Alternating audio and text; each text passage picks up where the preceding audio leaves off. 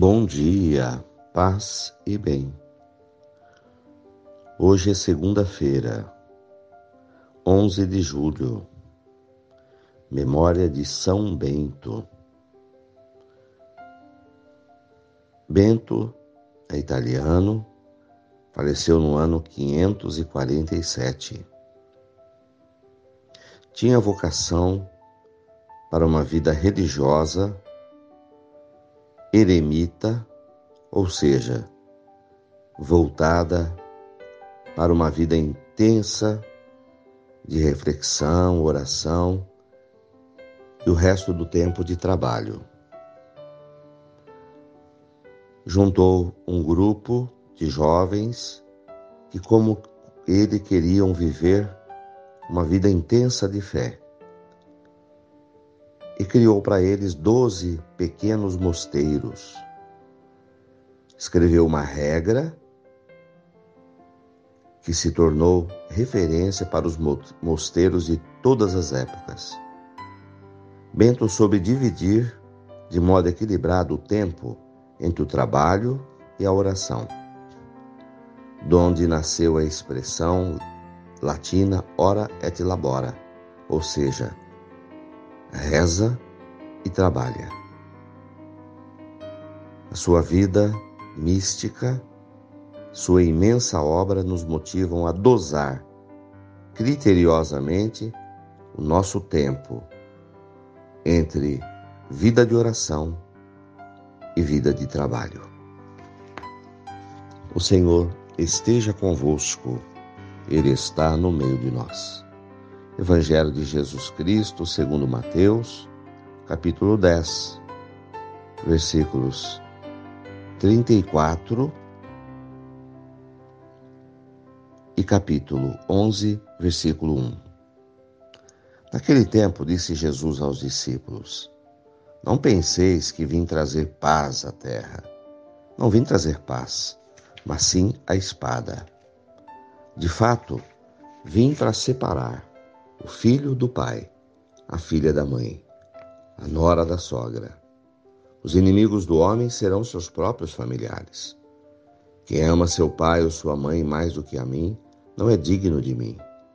Quem ama o filho ou filha mais do que a mim, não é digno de mim.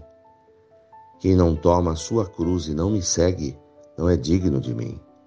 Quem procura conservar a sua vida, vai perdê-la. Quem perde a vida por causa de mim, vai ganhá-la. Quem vos recebe, recebe a mim. Quem me recebe, recebe aquele que me enviou. Quem recebe um profeta por ser profeta, receberá recompensa de profeta. Quem recebe um justo por ser justo, receberá recompensa de justo. Quem der, ainda que seja apenas um copo de água fresca, a um desses pequeninos, por ser meu discípulo, em verdade vos digo, não perderá sua recompensa. Quando Jesus acabou de dar essas instruções aos doze discípulos, partiu daí a fim de ensinar e pregar na cidade deles. Palavras da salvação. Glória a vós, Senhor. Jesus nos assusta inicialmente dizendo: Vocês pensam que eu vim trazer paz à terra? Não vim trazer paz, mas a espada. A grande questão, o desafio é saber qual o conceito que temos de paz. A paz, ela se conquista não com a ausência de conflitos, os conflitos existem sempre dentro de nós e fora de nós. E, para, e por isso Jesus coloca que ele veio trazer a espada. A espada é símbolo de luta. Ou seja, a paz interior se conquista com muita luta interior. O que significa nos conflitos que temos que passar no dia a dia para viver o Evangelho. O que não é fácil, Então a paz se conquista com luta. Não uma luta do jeito que entendemos de guerra, de ferir as pessoas, mas uma luta que se trava dentro do nosso coração. E aí Jesus dá alguns exemplos.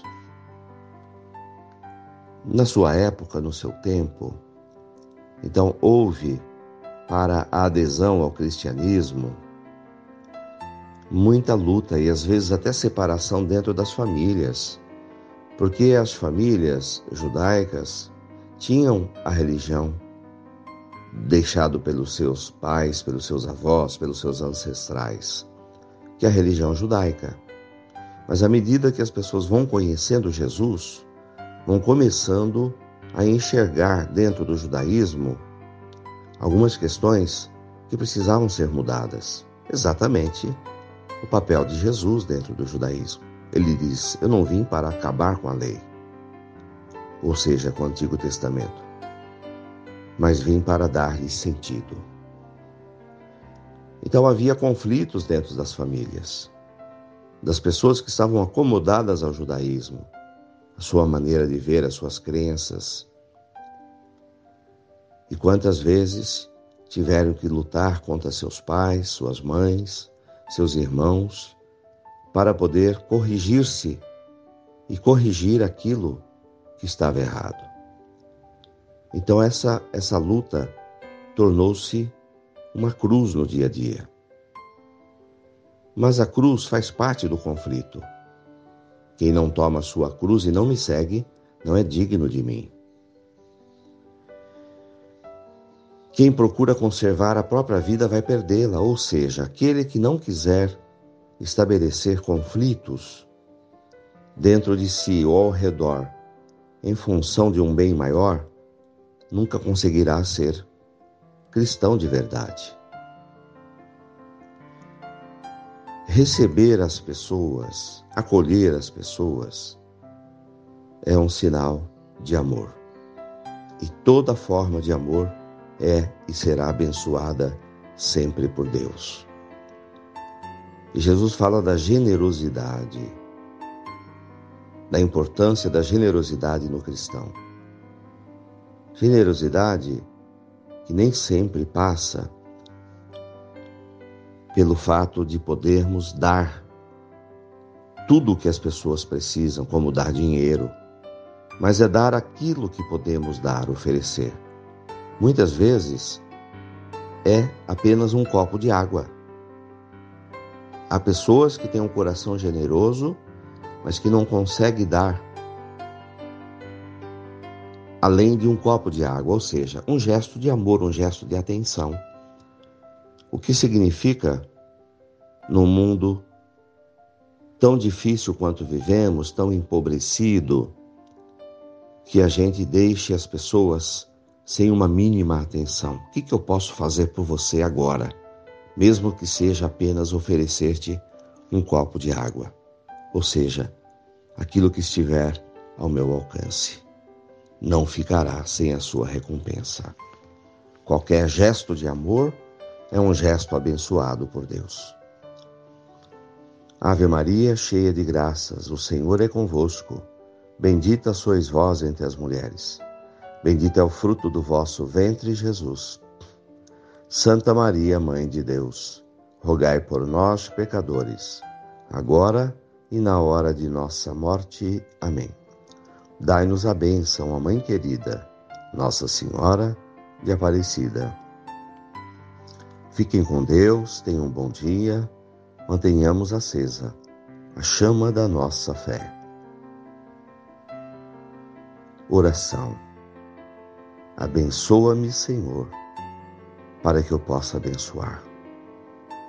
Dá-me teu amor, Senhor, para que eu possa amar.